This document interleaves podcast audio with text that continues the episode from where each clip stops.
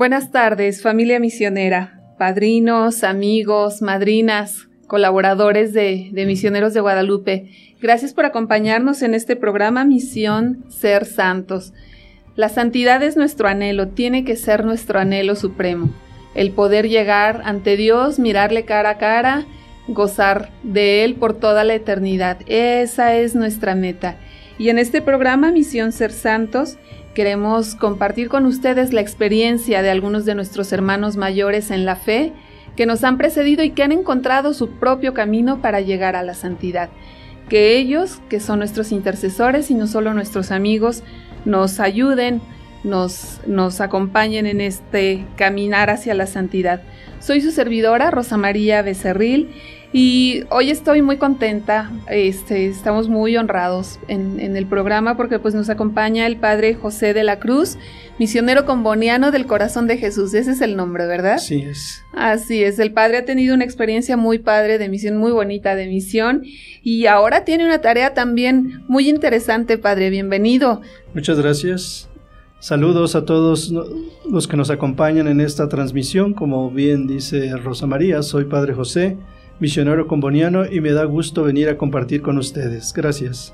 Así es, padre, platíquenos un poco. Ahora dejó por un tiempo la misión, usted estuvo en Sudáfrica, regresó a la patria y ahora está en otra misión, también muy interesante. Así es, yo regresé casi ocho años atrás, en el 2015, y dentro de la congregación me han pedido estar a cargo de lo que es la animación misionera, que todavía sigo estando a cargo de, esta, de este sector que es la animación misionera dentro de los misioneros combonianos y desde hace dos años a la fecha me han pedido estar prestando el servicio en las obras misionales pontificio episcopales como secretario nacional de la pontificia obra de la propagación de la fe.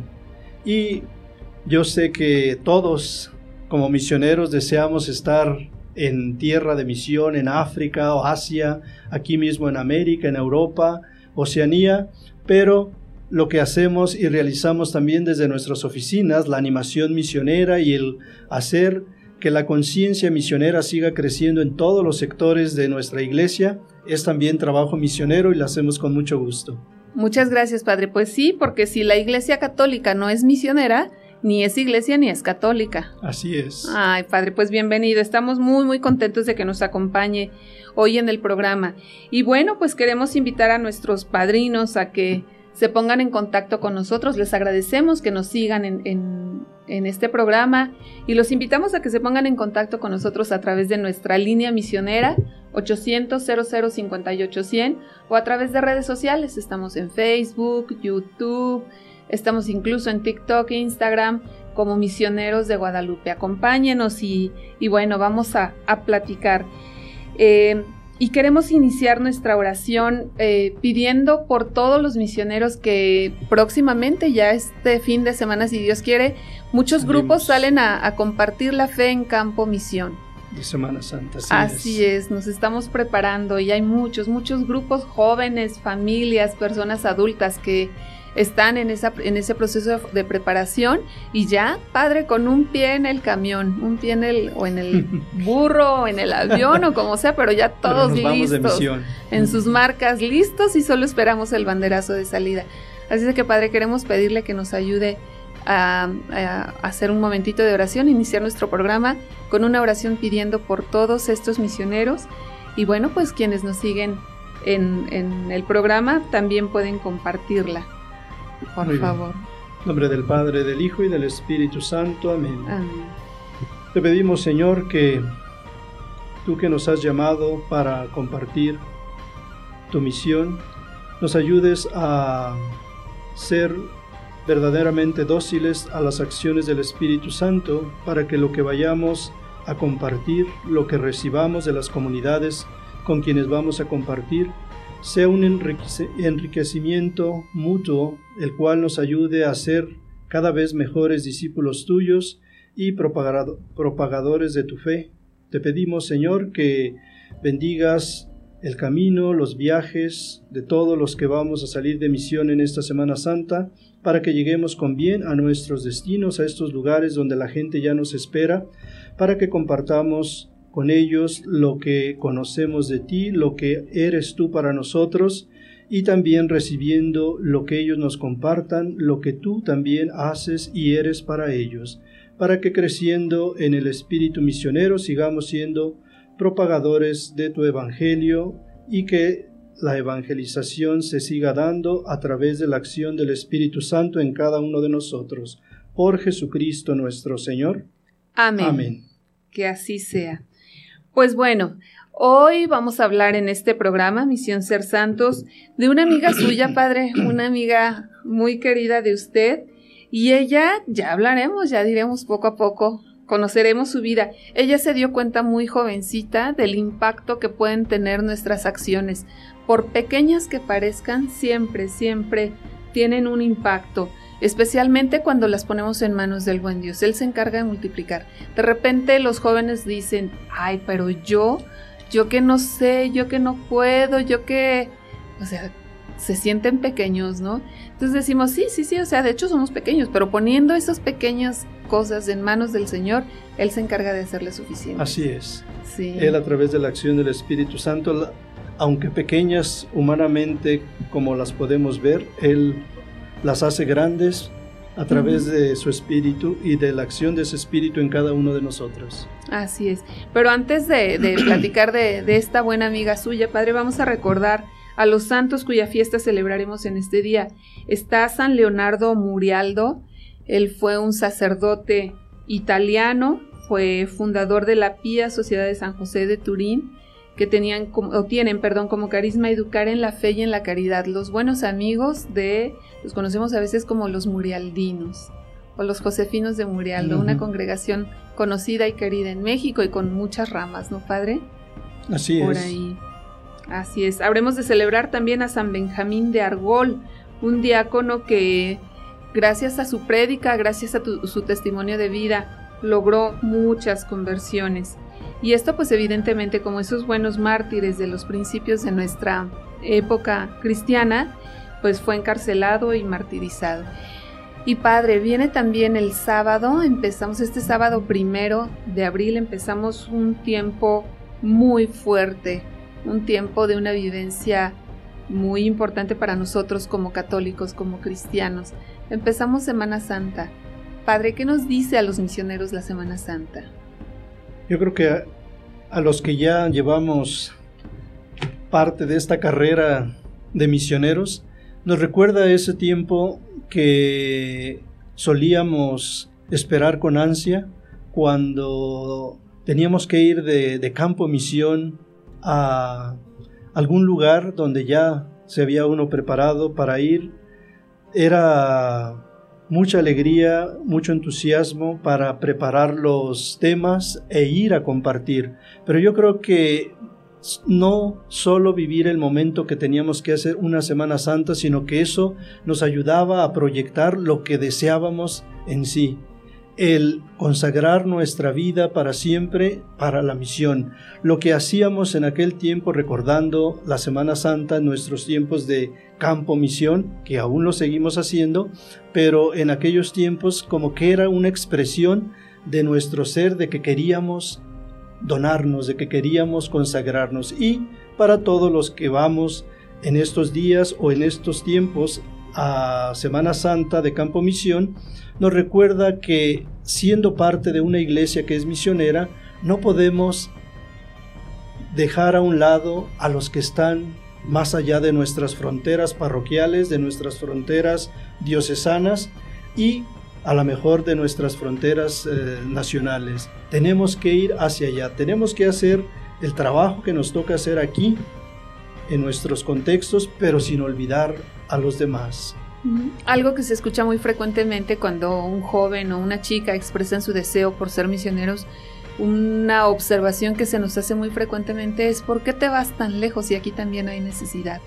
Y es cierto, padre, en todos lados hay necesidad, ¿no? Pero creo que no es lo mismo en estos contextos habituales nuestros, que sí, quizá, seguramente hay mucho trabajo y mucha necesidad, pero si encuentras una iglesia cerrada, tienes otra a pocas cuadras, ¿no? O a, no sé, un par de estaciones del metro, del metrobús de distancia tuya, ¿no?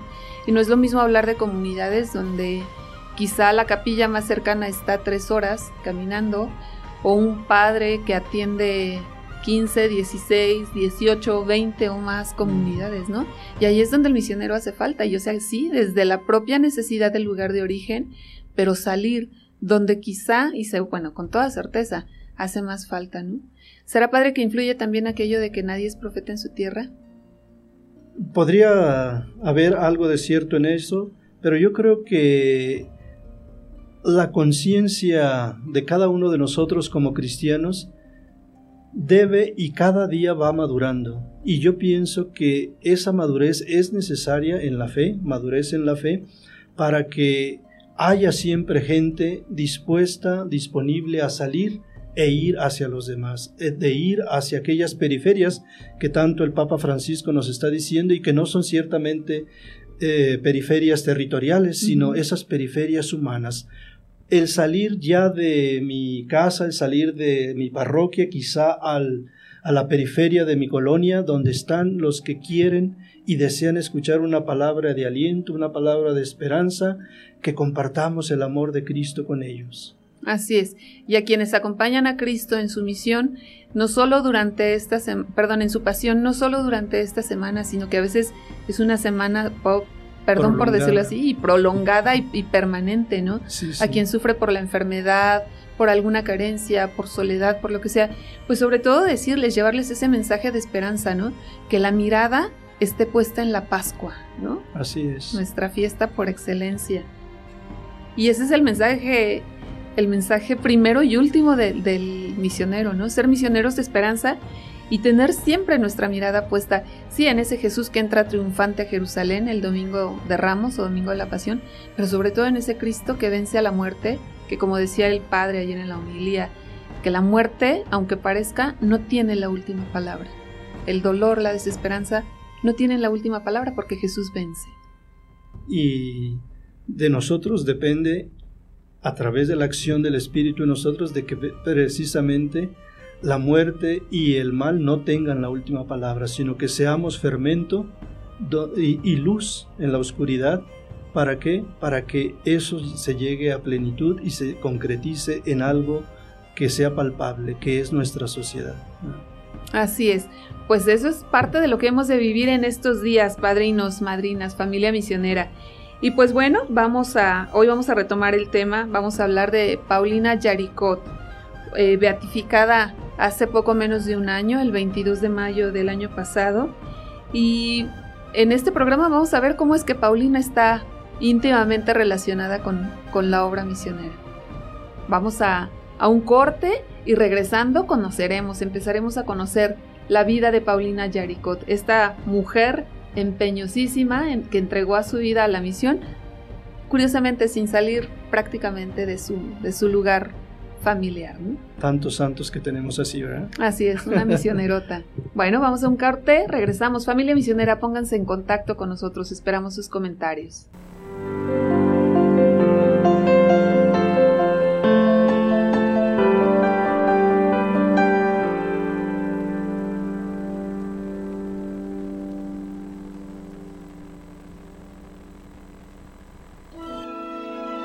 Sigue la transmisión especial de Semana Santa que MG Radio Misionera tiene para ti. Yo soy el buen pastor, que da su vida por sus ovejas. Domingo de Ramos, 2 de abril, 12 horas, misa solemne. Jueves Santo, 6 de abril, 19 horas, la Cena del Señor. Viernes Santo, 7 de abril, 15 horas, celebración de la Pasión del Señor. Sábado Santo, 8 de abril, 20 horas, Vigilia Pascual. Domingo de Resurrección, 9 de abril, 12 horas, Misa de Resurrección. Nadie puede quitarme la vida, porque la entrego por voluntad. Síguenos en todas nuestras redes sociales como Misioneros de Guadalupe o visita misionerosdeguadalupe.org. Es mandamiento de mi Padre. Con Santa María de las Misiones, Misioneros de Guadalupe. Escucha tus programas favoritos a cualquier hora del día. En cualquier momento y directamente desde tu dispositivo. Búscanos en tu aplicación de podcast favorita como Misioneros de Guadalupe. MG Radio Misionera. Síguenos y sé parte de la misión.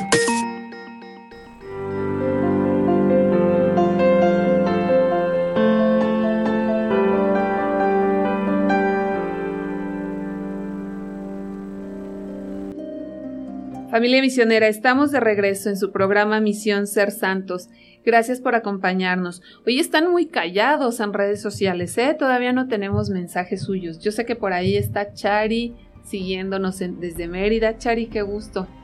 te mandamos un abrazo, un saludo con mucho cariño.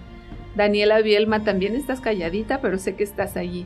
Padrinos, madrinas, acompáñenos, déjenos conocer sus comentarios, déjenos saber qué les parece, si ya conocían a Paulina Yaricot, si habían escuchado hablar de ella. Hace un año estuvimos pendientes de su, de su beatificación y pues bueno, hoy nos acompaña ella. Así de que háganse presentes también ustedes, padrinos. Esperamos sus comentarios. Y bueno, padre, entremos en materia. Beata Paulina Yaricot. Ella fue francesa. Ajá, pero ¿qué más, padre? Platíquenos de, de ella. Bien, este, la beata Paulina Yaricot, como bien dice Rosa María, es una laica francesa, hija de don Antonio y doña Juana, quienes se conocieron en el 1772. Se dice que dentro de un acto litúrgico como los que vamos a vivir en Semana Santa, eh, se conocieron los papás de, Paulina en este año de 1772 y la relación va bien, pronto formalizan su relación y tienen siete hijos. Tienen siete hijos, de los cuales Paulina es la hija menor, la mujer menor de la familia, y este que nace en el el día 22 de julio de 1799. Ella nace en Lyon, Francia, donde sus padres vivían, donde sus padres tenían ya un negocio de textil, la industria, y es interesante cómo Paulina y uno de sus hermanos pareciera que eran afines en, las cosas de la vida. Eran de los chicos de, entre los siete, pareciera de los mejor portados y coincidían en muchas cosas. Y entonces la que los eh, cuidaba, su eh, trabajadora del hogar, eh, los premiaba y los premiaba de una forma que los eh, incentivaba a seguir creciendo, a ser mejores, porque les contaba las historias de santos y sobre todo de mártires de ahí de León, de Japón y de China. Y entonces esto los ayudaba a ellos a ir creciendo en ese interés por la consagración a la vida sacerdotal, a la vida misionera, sobre todo para Fileas, que era el hermano de, Paulina, y como niños se hacían ideas de que querían ir a la misión. Decía Fileas, yo quiero ir a China. También, como son los niños, Paulina dice, yo también quiero ir. Pero Fileas le dice, no, es que las niñas no pueden ir a, a misiones. ¿verdad? Eran conceptos y diálogo entre niños después de todo lo que les decía su eh, trabajadora o la que estaba encargada de la, del cuidado de ellos, pero le decía a Fileas, pero no te preocupes, porque tú puedes ayudar a la misión desde aquí haciendo cosas por las misiones, para animarla, porque cuando le dijo, las niñas no pueden ir a, la misión, entonces como que eh, Paulina se sintió opacada y dice, pero tú puedes hacer algo. Y entonces ella este, se entusiasma también por eso. Es a los 12 años que ella celebra o recibe por primera vez a Jesús sacramentado, tiene su primera comunión y entonces ahí renueva sus votos bautismales, sus compromisos bautismales. Entonces ella le promete al Señor que los cumplirá y se va a consagrar a cumplir los votos bautismales. Y entonces ella trata de vivir siempre esto como si fuera algo serio, porque había hecho la promesa a Dios. Y entonces la vida que como familia acomodada, como familia de miembro de una familia que tenía la posición, pues eran los fines de semana, reuniones sociales, el ir a eventos sociales. Esto pareciera fue alejando a Paulina de lo que era ese compromiso con los votos bautismales. Y como todo ser humano, le llegó y le dio por la vanidad, tenía la posición económica, se vestía muy bien, con vestidos elegantes y aparte no es que era fea, era una muchacha guapa, era una mujer guapa y entonces tenía éxito en ese tipo de reuniones y pareciera que se iba alejando cada vez más de lo que Dios quería de ella. Y también, como es natural, a una mujer atractiva, una mujer bonita, le resultan candidatos, había un joven por ahí que estaba interesado en ella.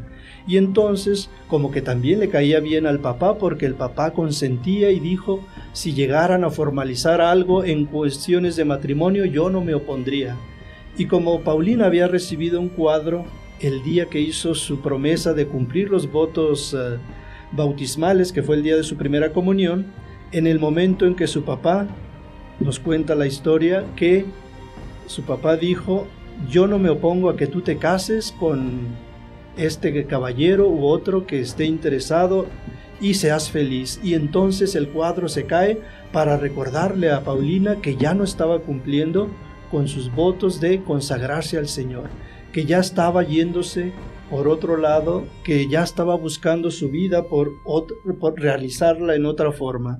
Y entonces, eh, Paulina trata de, volver al camino y es precisamente después de un accidente que ella tiene en 1814 que ella se cae y desafortunadamente su salud se fracciona, cae totalmente enferma y aparte no era solo la enfermedad física, sino que también eh, la la cuestión nerviosa le afectó mucho y entonces pareciera que su enfermedad no era solamente física, sino también psíquica y su doctor le recomendó estar en total aislamiento. ¿Para qué? Para recuperarse.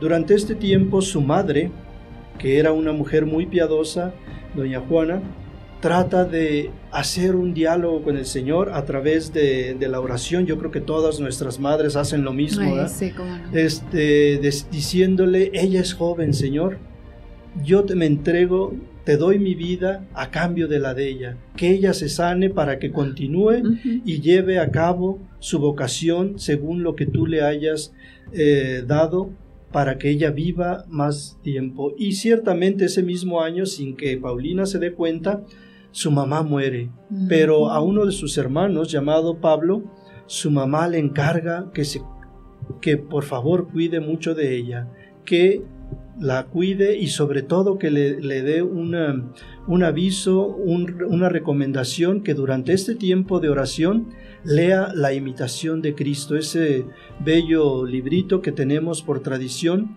la imitación de Cristo.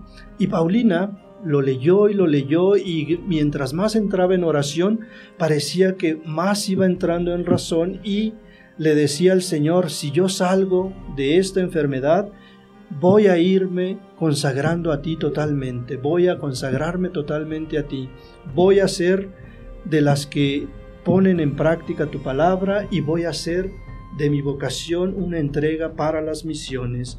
Y entonces su hermano la ayuda, ella se recupera, le ayudó mucho la oración y le ayudó mucho el leer esta, este libro de la imitación de Cristo.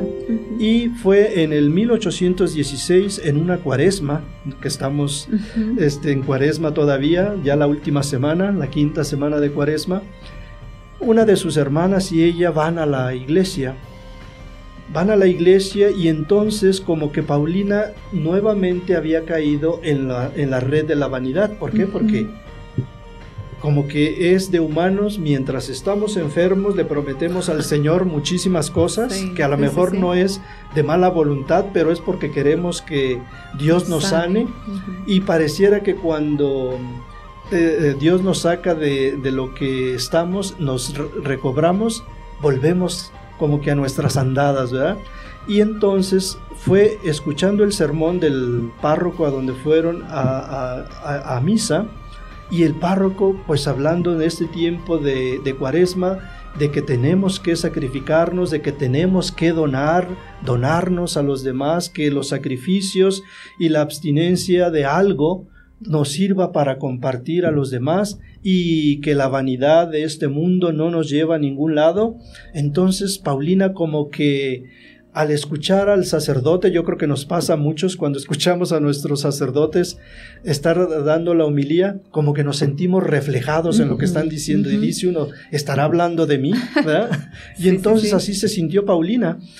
Después de que terminó la celebración, va a la sacristía y le pregunta al padre, Padre, ¿qué es la vanidad? Él le da las definiciones según el padre, su concepto sobre vanidad y, le, y ella se confiesa y ahí hace voto de perpetua castidad. Anda. Inicia la conversión de Paulina y entonces Paulina para mostrar su conversión esos sombreros elegantes de la gente de la alta sociedad, esos vestidos tan elegantes, ya no los vuelve a usar.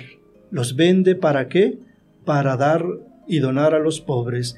Y ella se viste como se visten las trabajadoras de, de que estaban trabajando en las fábricas de la familia. En vez de esos gorros elegantes se ponía un gorrito como si de esos de, de enfermo, que eran los que usaban las trabajadoras, y se viste de esa forma. No fue fácil para ella porque la gente, sus amigas, pareciera que no entendían qué era lo que estaba pasando con ella y se burlaban o se reían, pero ella hacía caso omiso de esto. Ella iba a los, eh, en vez de ir ahora o frecuentar los lugares donde estaba la gente de sociedad y esas reuniones sociales, se iba a los uh, hospitales donde se encontraba con Cristo atendiendo a los enfermos. Trataba de buscar formas de hacer cosas que la identificaran en la puesta en, en, práctica de los valores evangélicos. Y trataba siempre de someterse a la voluntad de Dios, que ya no fuera su voluntad lo que estaba realizando, sino que era la voluntad de Dios lo que tenía que hacer. Eso es lo que Paulina poco a poco empieza a hacer y sobre todo porque la fe en Francia iba decayendo uh -huh. por la situación eh, de revolución, por sí, la situación sí, sí. de eh, política y la fe iba decayendo y entonces ella creía que hacer buenas obras el invitar a otros a acompañarla a hacer oración iba a hacer que la, la fe en Dios, en, en, Jesucristo, se volviera a la gente de Francia, que los católicos fueran más comprometidos con su fe. Uh -huh. Eso la, la fue ayudando y entendía sobre todo que era lo que Dios quería de ella. Y fue en el 1819 que lo que Fileas, su hermano, había dicho de que él se iría de misionero, él entra al seminario de las misiones de extranjeras de, de, de, París.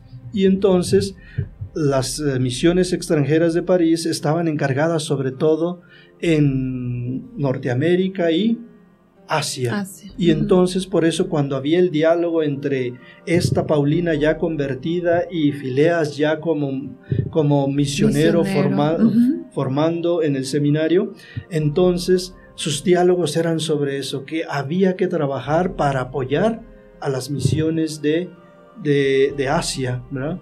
Todavía no se hablaba de África como ahora nosotros ahora. como combonianos, ¿verdad? Y tantos de ustedes como MG y los javerianos, los uh, padres blancos, hablamos tanto de África. En aquel tiempo se hablaba más de Asia ah, sí, porque a eso estaban inclinadas las misiones de extranjeras de París.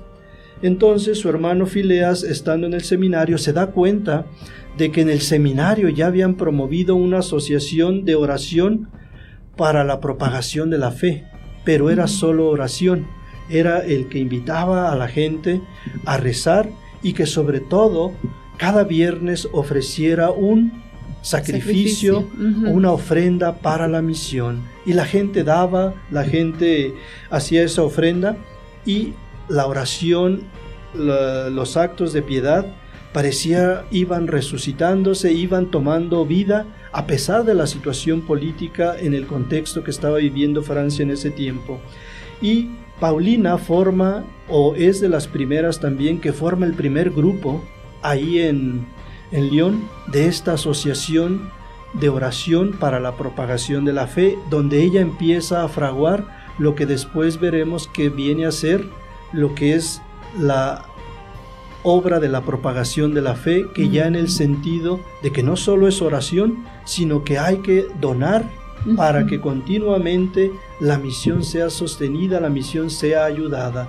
Y Paulina trató de motivar sobre todo a las mujeres, de todas las personas que ella tenía como amigas, quería que formaran parte de este grupo, que formaran parte de este grupo y que ayudaran a contribuir no solo con oración, sino también con algo material para la misión, para que las misiones estuvieran apoyadas, ayudadas. Y repito, con esto ella empieza a fraguar lo que ahora conocemos como la propagación de la fe en los términos que lo conocemos, que es apoyar a la misión no solo espiritualmente, no solo con sacrificios, sino con la ayuda material y que después para nosotros viene a ser el Domun que celebramos el penúltimo domingo de octubre cada año.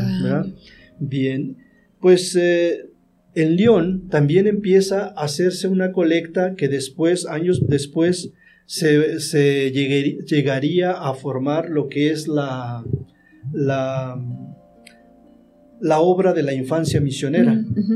¿Por qué? Porque el obispo Jansson trata de, cuando ve que Paulina va avanzando con este proyecto que tiene de propagación de la fe, invitando a sus, eh, a sus amigas, a pesar de las dificultades, va teniendo éxito, entonces el obispo dice, también tiene que haber una obra donde se ayude a los niños pobres de, sobre todo otra vez, enfocados a Asia. Y es como surge después, Lo que es la infancia misionera. pero inspirado el, el obispo por el proyecto que ya lleva Paulina adelante. Y entonces Paulina, que el obispo quería que ella misma fuera la, impulsora, pero le dice, no, yo voy a apoyarte, pero sé tú el que la va a, lanzar. Yo seré apoyo, yo seré, este, estaré ahí para también meter las manos y, trabajar juntos, pero tú llévala adelante. Y con la misma dinámica que se hizo la propagación de la fe, es que se forma lo que es la infancia misionera después. Pero lo que en la oración Paulina iba descubriendo era que a pesar de las dificultades, Dios alentaba a este grupo de mujeres, que la mayoría eran mujeres, a seguir adelante, a seguir rezando por la conversión de los corazones y sobre todo la propagación de la fe. Fileas también, hermano de Paulina, la animaba a decirle que todas esas dificultades, todo eso que estaban sufriendo, iba a tener su fruto, porque Dios nunca olvida a aquellos que hacen buenas obras, aquellos que hacen con buena intención cosas para los demás y qué mejor para la misión universal para la iglesia. No sé, este, lo que viene a ser la propagación de la fe se empezó a formar, decíamos, que de las conocidas que ya tenía Paulina, era el grupo de 10. Y entonces dijo, es que no es posible que simplemente seamos 10. Entonces dice, no, ahora cada una de nosotros va a invitar a 10 personas. y entonces ya no iban a ser 10, sino que iban a ser 100. Y así en cada grupo de oración se empezaron a hacer de a 100 y después iban multiplicando y se hizo entonces una red de oración y una red de apoyo económico para las misiones y que es lo que conocemos como, repito, como el DOMUN, como la red de solidaridad espiritual y material para bien de la misión. Y aquí es importante señalar, padre, que desde un principio, o sea, si Paulina está, o sea, como que tiene contempladas ambas, ambos aspectos, ¿no? El decir vamos a aportar, porque incluso la cooperación que les pedías a estas a estas 10 mujeres originarias era, era mínima, ¿no? Era aportar un céntimo cada una de ellas, ¿no? Y que poco a poco, como usted nos decía, cada una iba a conseguir 10 amigas o 10 personas conocidas que aportaran a su vez un céntimo. Y así crece, pero no se queda solo en eso, o sea, contempla, decíamos, como el aspecto integral tanto del ser humano como de la misión. Decir, necesitamos ayudar al misionero a que vaya, a que se sostenga en tierra de misión, pero también necesitamos ayudar al, destinatario. Yo creo que puesto en otras palabras, tal vez no las de ella, ¿no? Pero que seguramente estuvo en su mente y en su corazón, es este hecho que ahora vemos los misioneros de decir, no puedes anunciar el Evangelio a quien tiene la espalda desnuda y el estómago vacío, ¿no? Sin buscar ser una iglesia asistencialista, pero sí una iglesia que no se olvida de esa, de esa dualidad o de esa integralidad del ser humano, ¿no? cuerpo, alma, espíritu, mente, o sea, ese todo integral. Y ella se preocupa, o sea, sí consiguiendo esa aportación mínima de un centavo, pero también comprometiéndolos a orar, ¿no? Sí. O visto de otra manera, no solo orar, sino también aportar. Y que, y que más adelante lo que ahora conocemos como Domun toma como una de sus frases emblemáticas, ¿no? O vas, o envías, o, ayudas, a enviar. Sí, precisamente ese es el lema de la pontificia obra de la propagación de la fe, que ahora ya podemos decir pontificia, porque fue hasta el 1800, um, ¿qué fue? 1822, ¿verdad? sí, hace 100 años, 101 años, ajá. Que surge, que surge como propagación de la fe, que es lo que hace Paulina, esta red de, apoyo espiritual y apoyo material a la misión. Y entonces, haciendo conciencia a sus grupos de, si no vamos, apoyamos. ¿Para qué? Para que alguien sea enviado. Y porque bien lo decíamos, eh, la, la, aportación era apoyo para qué? Para que la misión apoyara esos programas que de desarrollo integral apoya, hacen mucho bien a la misión. Y entonces, esta red que Paulina va creando va tomando figura e importancia. Y es precisamente cuando ella se lo comenta a Fileas, le dice, mira, estamos teniendo éxito, mira que la, la red de oración y de apoyo está creciendo cada vez más. Entonces Fileas le, les comunica sus eh, compañeros, y a las eh, autoridades eclesiásticas en León, quienes también se interesan por esto y dicen verdaderamente, esta es una red que debemos de impulsar. Y entonces se impulsa y es, decíamos, surge a, en el 822, pero es hasta 1922 que es nombrada pontificia. ¿Por qué? Porque ya tiene el apoyo, ya fue creciendo en conocimiento y apoyo de parte de la iglesia hasta que el Papa mismo dice, esta va a ser una obra que es de la iglesia. De la iglesia. Y entonces en 1922 fue cuando se, se hace pontificia. Pontificia, obra de la propagación de la fe. Antes era solo propagación de la fe, ahora pontificia, obra de la propagación de la fe y que fue Pío XI, me parece, que él la proclamó. Y entonces cumplimos el año pasado los 100 años de pontificia y los 200 años de existencia de, de existencia de la obra y que fue en el marco de estas celebraciones de aniversarios de los 200 años y los 100 de pontificia 200 de ser fundada, que se lleva la celebración de la beatificación de Paulina precisamente en León, donde se reunieron los casi 120 directores diocesanos, directores nacionales, de las obras, eh, de las OMP, obras misionales pontificias. Porque también aquí podemos este, subrayar que es solo en México que somos OMPE, Obras Misionales Pontificio Episcopales. ¿Por qué? Porque también, así como el Papa las hizo suyas, aquí los obispos también las hacen suyas y por eso que somos episcopales aquí en México. Y entonces la obra sigue creciendo, no con falta de dificultades, con el apoyo de la iglesia y es precisamente lo que mm, Fileas y Paulina eh, llega a entender, que a pesar de, de las dificultades, la buena obra Dios va haciéndola, crecer. ¿Por qué? Así es. Porque es parte de lo que Dios quiere, que como sus obras se lleguen a conocer. Y es interesante, no sé si nos quede espacio, este, que a pesar de que la obra creció y se extendió tanto, Paulina no hizo alarde de ser la fundadora. Así es. De ser la fundadora, sino que ella humildemente aceptó que Dios estaba trabajando a través, de esta obra y sabía que en el silencio y eh, en, lo privado Dios da respuesta a estas obras que se hacen sin ponerse uno como protagonista, ¿verdad? Claro. entonces es eh, una obra que se hace parte de la iglesia, es de la iglesia y que se nos invita a cada uno de nosotros a apoyar al Papa en las misiones, porque todo lo que colectamos va de la parroquia a la diócesis, de la diócesis a OMPE, de OMPE a un fondo universal, para que de ahí sea distribuido a, toda, la iglesia en necesidad en tierras de misión. Y por eso nuestro, nuestra invitación es ayudemos al Papa con las misiones. Así es. Muy interesante, padre, lo que estamos aprendiendo de Paulina.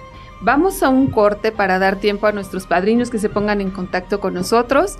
Y bueno, pues regresamos a, la conclusión de nuestro programa. Muy interesante como alguien de Francia de hace 300 años prácticamente sigue siendo tan actual y tan misionera. ¿Qué les parece, Paulina Yaricot? Padrinos, familia misionera, vamos a un corte y regresamos para concluir nuestro programa.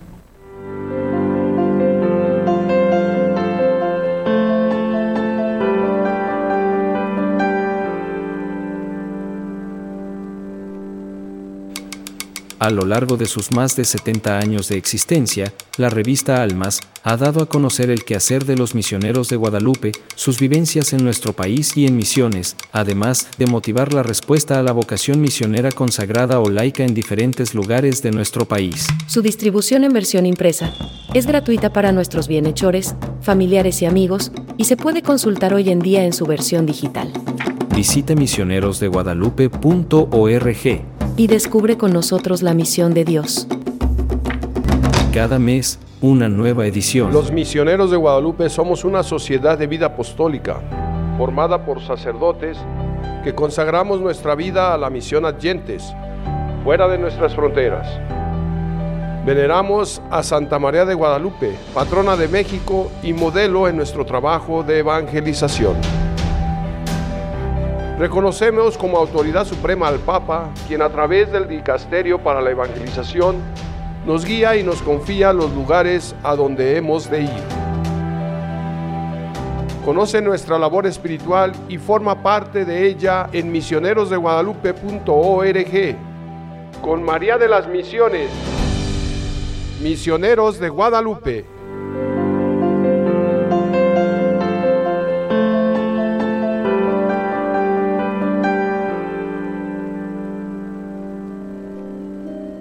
Estamos de regreso. Muchas gracias por sus saludos, muchas gracias por seguir acompañándonos.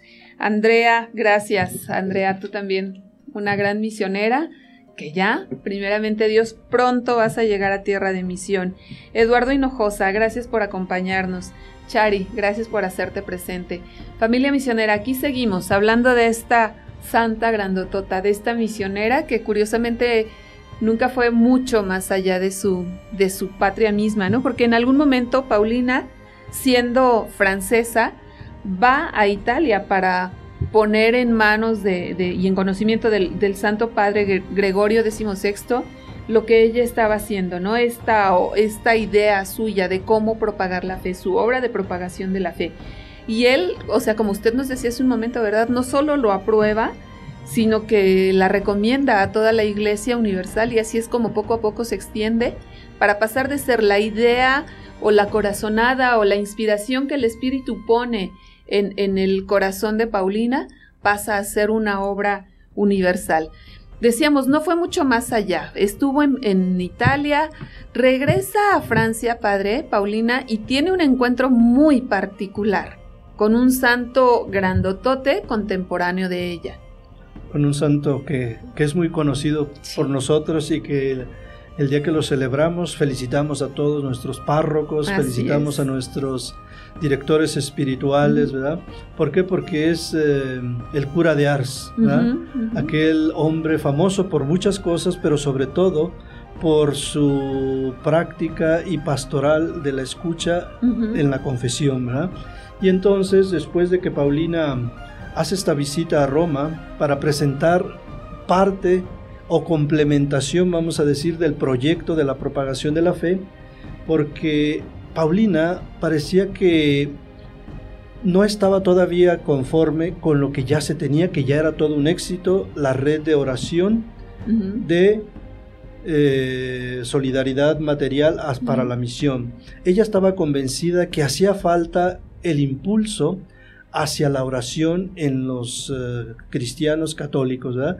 Y qué mejor oración que el rosario. El rosario. Este, Esta oración de piedad que es tan famosa en todos y para todos nosotros. Este, y entonces ella forma y con la misma red que hizo la propagación de la fe, de los 10 y de estos 10 otros 10, este, entonces trata de que se haga el rosario misionero viviente, el rosario viviente, y que el rosario viviente era precisamente, a diferencia de la, de la red de los 10 por 10 cada uno, este, era que en aquel tiempo, aclarando, todavía no teníamos los misterios luminosos. luminosos. Entonces solo teníamos 15. perdón, 15 este, misterios. Y entonces tenía que haber 15 personas que se comprometieran a rezar un, misterio. cada uno. Y entonces en un día se iban a rezar el rosario completo, todos los misterios. Y que rezar todos los misterios significa que en un día se iba a hacer oración y contemplación, meditación de los 15 misterios de la vida de nuestro Señor Jesucristo, que eso también ayudaría a revivir la fe en Francia. Y es algo que ella impulsó en el año de 1826, solo cuatro años después de que había iniciado la obra de la propagación de la fe. Y es, como bien decía usted, de regreso que se encuentra con... Em, el cura, de, Ars. y se confiesa, le habla de su proyecto y le dice muy bien y todo va a ser un éxito, pero tienes que estar preparada. ¿Por qué? Porque generalmente cuando estas obras se van dando y tienen éxito, Dios pareciera permite que haya también obstáculos muy grandes y que a veces son muy dolorosos. Sí. Entonces le advierte de esto que ella había ya sufrido el rechazo y sobre todo que cuando empezó a crecer la, red de, cooperación o de solidaridad eh, material, había quien se la transeaba, como decíamos, Así y se quedaban con el dinero. Y entonces ya no salían las cuentas hasta que ella también fue advertida de que era mejor dejar esto en manos de quien sabía, de, la materia, ¿verdad? Ella que se encargara de lo espiritual y entonces hacer eh, pasar esto a, quien estuviera encargado. Y es así como muere ella el 9 de enero pidiendo perdón a todas aquellas personas que con quien tuvo dificultad y entrega su alma al Señor. Sí, 9 de enero de 1862 y se nos, nos dice la historia, murió pronunciando María, Madre mía, te pertenezco totalmente. Así es. Entregadaza. Pues nada, una santa grandotota que, que, está pues muy, muy relacionada con los misioneros, con nosotros misioneros, con nuestra iglesia misionera y que nos deja, Padre, enseñanzas fuertes, ¿no? Como el, el pueblo quizá lo diga en su sabiduría, ¿no? a Dios rogando y con el mazo dando. Así es. O sea, unir la oración a la acción en favor de las misiones. Buen ejemplo. Pues que ella nos acompañe y que sea también ahora un nuevo modelo. Ya conocemos a, su amiga. A mi amiga. Que ahora sea nuestra buena amiga Paulina Yaricot. Padre, pues vamos a terminar nuestro programa este, pidiendo, pidiendo a Dios precisamente que nos envíe su espíritu para que como misioneros estemos conscientes también de que el mensaje, la obra, no son nuestras, que es Dios el dueño y Señor, que es Jesús el protagonista y que nosotros somos simples mensajeros, ¿no? Entonces, Padre, le pido que nos ayude a terminar nuestro programa con, con una oración y bueno, nos despediremos después de nuestros amigos. Muy bien, nos ponemos en recogimiento y en un clima de oración. Ven Espíritu Santo, muévenos, danos tu fuerza y tu inspiración para salir del terreno conocido e ir más lejos, más allá hasta el confín de la tierra. Llévanos a descubrir la alegría de la fe compartida, comunicada con las obras sencillas y con esa palabra justa que tú das en el momento preciso y en el modo apropiado. Sigue moviendo a los misioneros y muévenos también a nosotros a ir más allá con nuestra oración, con nuestra caridad. Haznos vivir la misión para ser lo que realmente somos testigos de Cristo y de su amor. Amén. Que así sea. Pues padrinos, familia misionera, llegamos al término de este programa. Gracias por acompañarnos. Padre José, nombre, qué gustazazo, que no sea la última vez que está con nosotros. Gracias por invitarnos. Gracias a todos por estar aquí y compartir juntos. Y bueno, pues nos encomendamos a sus oraciones porque nos vamos de campo a misión. Así es, rezamos unos por otros. Que así sea, padrinos, familia misionera. Nos vemos en el próximo programa de Misión Ser Santos. Y bueno, pues que Jesús misionero nos mantenga unidos en oración. Hasta pronto. Hasta pronto.